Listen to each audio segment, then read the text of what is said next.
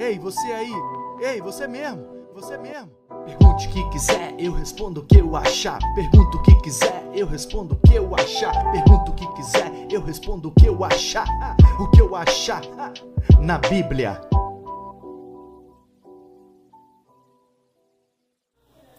Oi, pastor. Eu queria te perguntar uma coisa. Em que parte da Bíblia os dinossauros se encaixam?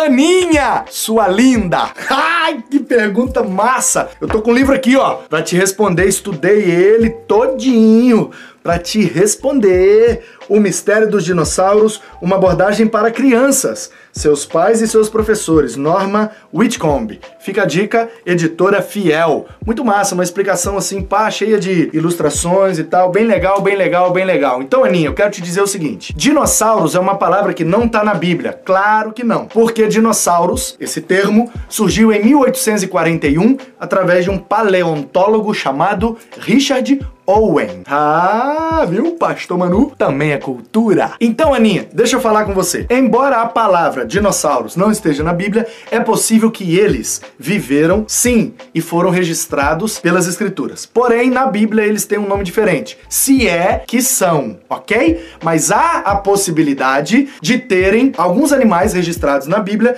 que podem ter sido dinossauros. Olha só, Isaías 27, versículo 1 diz assim: Naquele dia o Senhor castigará com a sua dura espada, grande e forte, o Leviatã, a serpente fugitiva, o Leviatã, a serpente tortuosa, e matará o dragão que está no mar. Olha só, é um texto profético. Então, Leviatã, serpente e dragão no mar, profeticamente, muito provavelmente é um povo furioso que mora do lado de lá do mar, ok? Porque isso aqui é profecia. Mas o profeta, ou Deus através do profeta, está usando a figura de um animal para dizer da força, robustez e tamanho de um determinado povo que Deus destruiria. E ele usa para isso o Leviatã, o dragão do mar, a serpente. E a turma diz que Leviatã é tipo um dragãozão que nadava na água e também corria na terra, dragãozão dragãozão gigante, um réptil enorme que tem um rabão doido e pá.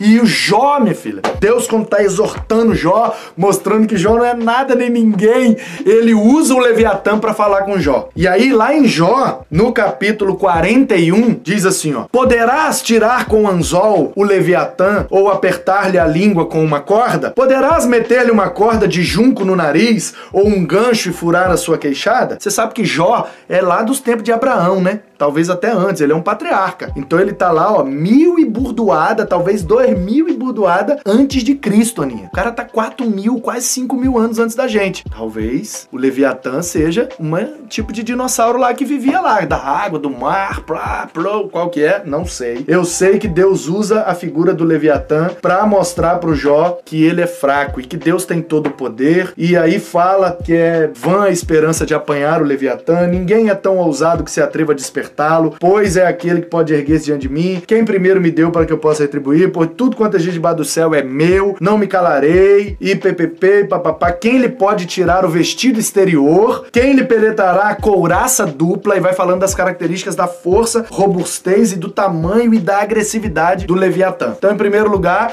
quero te dizer que na Bíblia, os seres marinhos, os grandes seres ou monstros marinhos, dependendo da versão, pode ser os dinossauros, os bichos que era muito grande e depois foram extintos, certo? Tem o Leviatã e tem um outro, que é um tal de Behemoth. No livro de Jó, capítulo 40, no versículo 15 diz que, ou traduziu como hipopótamo, que eu criei como a ti, que come a erva como boi, eis que a sua força está nos seus lombos e o seu poder nos músculos do seu ventre. Ele enrija sua cauda como cedro, os nervos das suas coxas são entretecidos, os seus ossos são como tubos de bronze, suas costelas como barras de ferro, ele é obra-prima dos caminhos de Deus, aquele que fez o proveu da sua espada, certo? Em verdade, os montes lhe produzem pasto, onde todos os animais do campo folgam. Deita-se debaixo dos lotos, no esconderijo dos canaviais e no pântano. Os lotos cobrem com a sua sombra, os salgueiros do ribeiro cercam, eis que um rio transborda, ele não treme, sente-se seguro, ainda que o Jordão se levante até a sua boca. Poderá alguém apanhá-lo quando ele estiver de vigia ou com laços lhe furar o nariz?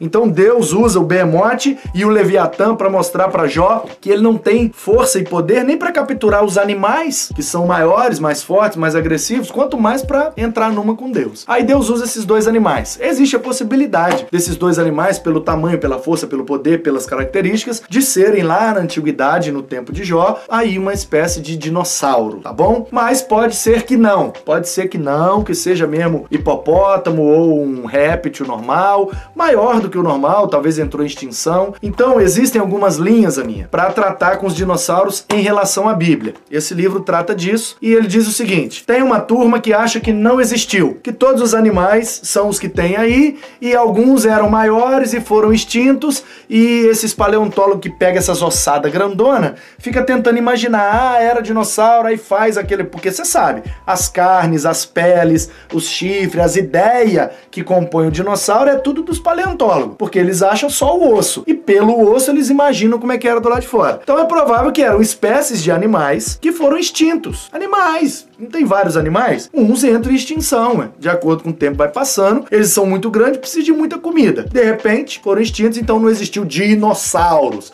Existiram animais maiores que foram extintos. Tem uma turma que diz, não, é dinossauro que existiu e tal, e pá, e pá. Tá, então quando eles entraram em extinção? Aí bifurca. Tem uma turma que diz, eles entraram em extinção por causa de um meteoro que caiu na Terra, bum, explodiu tudo. Aí essa turma da ciência também acredita nisso uma parte. E aí tem uma turma que é mais espiritual, que diz assim, esse meteoro foi Satanás. Quando Satanás foi precipitado pra Terra junto com os anjos, pá, os demônios, né, que foram rebeldes, expulsos do céu, caíram na Terra, bum!